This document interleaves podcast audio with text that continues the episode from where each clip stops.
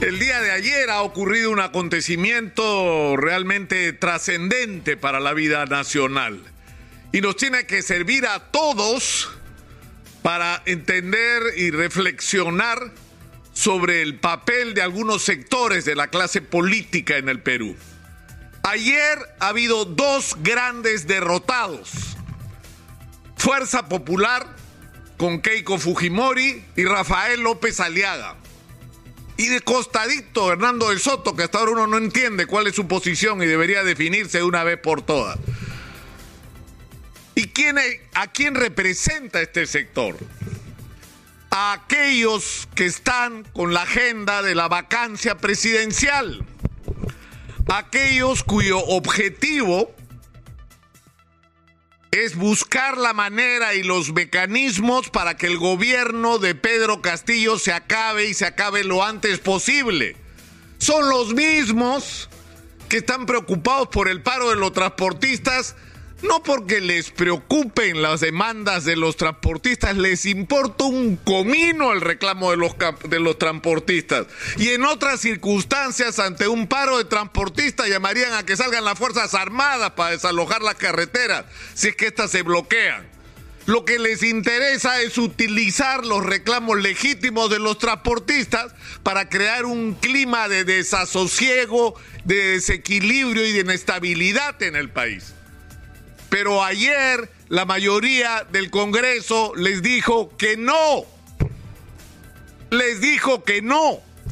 Así como le dijeron que no a Vladimir Cerrón, a Guido Bellido y al señor Guillermo Boluarte, al que ahora está claro, se han pasado la vida criticando a la derecha, entre comillas, porque negocian ministerios, por votos. ¿Y qué cosa es lo que ha hecho Guillermo Bermejo?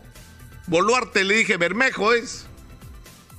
Si estaba su abogado, ¿no? Votaba a favor. Como sacaron al abogado por juerguero y mentiroso, entonces vota en contra. ¿Qué tal el principio? Sepa caerse de espalda. La solidez moral, ¿no? Con la que decide sus votaciones.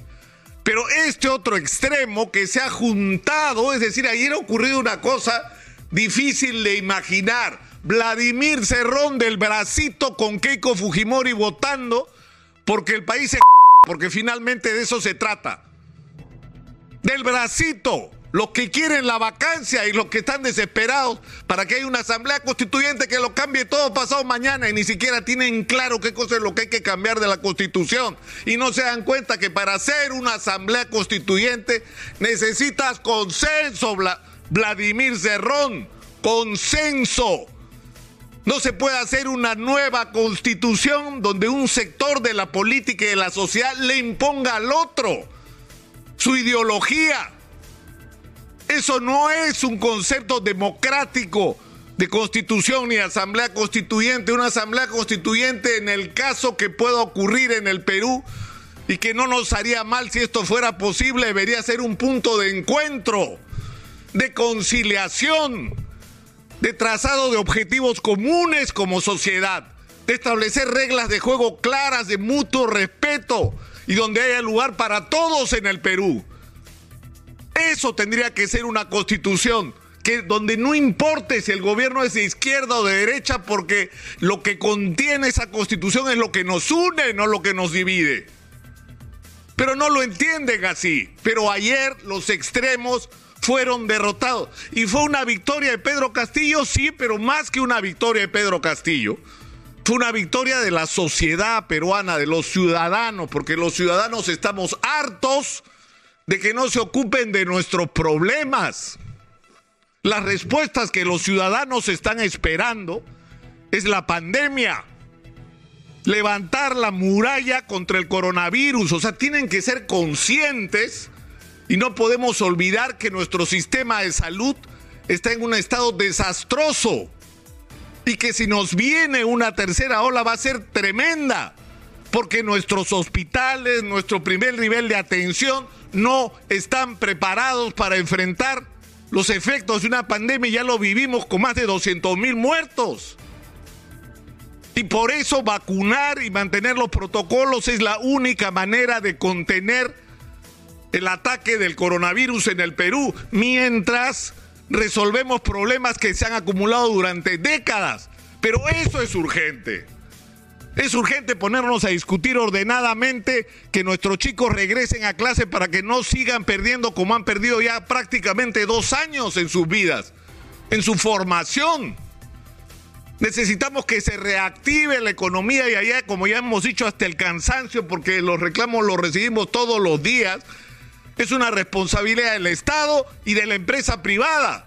Pero para eso el Estado tiene que hacerse más eficiente y tiene que desaparecer la corrupción con mecanismos eficientes de control.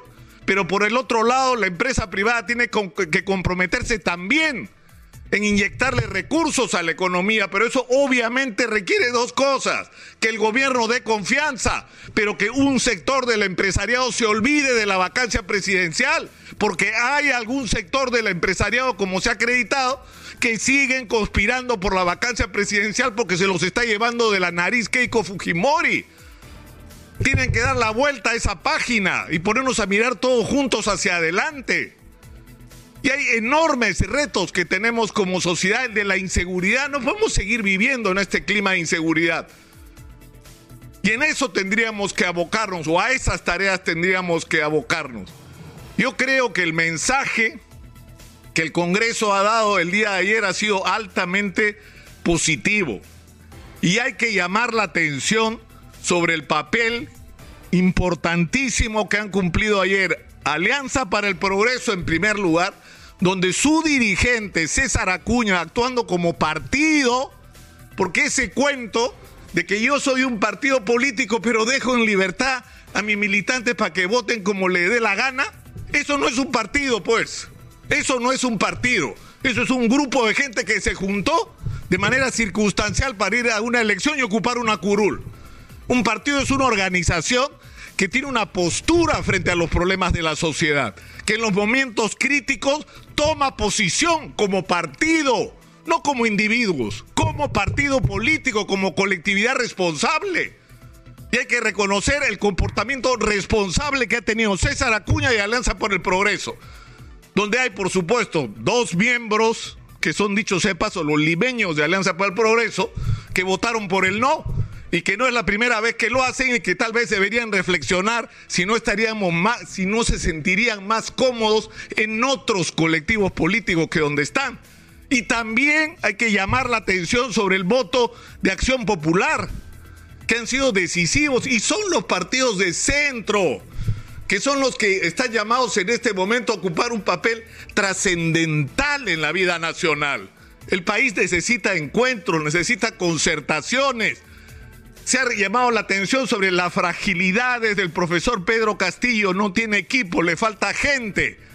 Entonces lo que hay que hacer es ayudar a que, porque no es ayudar a Castillo, ¿eh? no se equivoquen con eso. O sea, uno de los grandes problemas nacionales no es que podamos conseguir más plata negociando mejor eh, la, la tajada que nos toca. Por supuesto que eso se puede hacer. Y en buena hora si se logran mejores negociaciones que las que tenemos, pero nuestra tragedia es que nuestro gasto es absolutamente ineficiente y corrupto. Y corrupto. Entonces, ¿qué hay que hacer? Transformar el aparato del Estado. ¿Y qué necesitamos en el aparato del Estado? No el tarjetazo, no el dedo, pues. Necesitamos a la gente calificada en los puestos claves de la administración del Estado. Y eso no tiene ideología. ¿Qué diablos nos importa por quién votó el 6 de junio? Lo que nos debe importar es si es capaz o no es capaz de asumir las tareas que se le asignen. Yo creo que a partir de ahora tiene que iniciarse una nueva etapa en la vida nacional, porque ya estamos escuchando las voces de los que perdieron la, votación el día de ayer y ahora van a hacer la cacería del ministro, a ver de qué ministro nos prendemos. Y la agenda va a seguir siendo esa y los grandes medios de comunicación van a ocupar sus espacios periodísticos más importantes en buscarle defectos a algún ministro, que seguramente los tienen. Pero la pregunta es, ¿dónde vamos a poner el acento? ¿En los problemas nacionales y en la urgencia de resolverlos? ¿Vamos a poner el acento ahí? ¿O vamos a seguir echando leña a la hoguera de la confrontación del, gobierno? y de la irresponsabilidad. Yo creo que estamos en un momento crítico y lo que ha pasado el día de ayer tendría que marcar un antes y un después y cada uno tiene que tomar en esta situación y momento crítico que vive el país, que no solamente es un momento difícil, sino es un momento de extraordinaria oportunidad, porque el Perú puede transformarse con los enormes ingresos que podemos tener si hacemos lo correcto con el superciclo de los precios de los minerales, es decir, no solo estamos enfrentados a una crisis, estamos enfrentados a una oportunidad y el comportamiento que tengan nuestros dirigentes políticos hoy va a ser determinante para que repitamos la historia de perder el tren nuevamente como ya, ya lo perdimos en una historia donde hemos perdido tierra, donde hemos perdido territorio, donde hemos perdido guerra, donde hemos perdido la oportunidad de transformar la vida de los peruanos. O hacemos esta vez las cosas diferentes. Yo creo que cada uno tiene que tomar el lugar que decida ocupar en los libros de historia que en este momento se están escribiendo.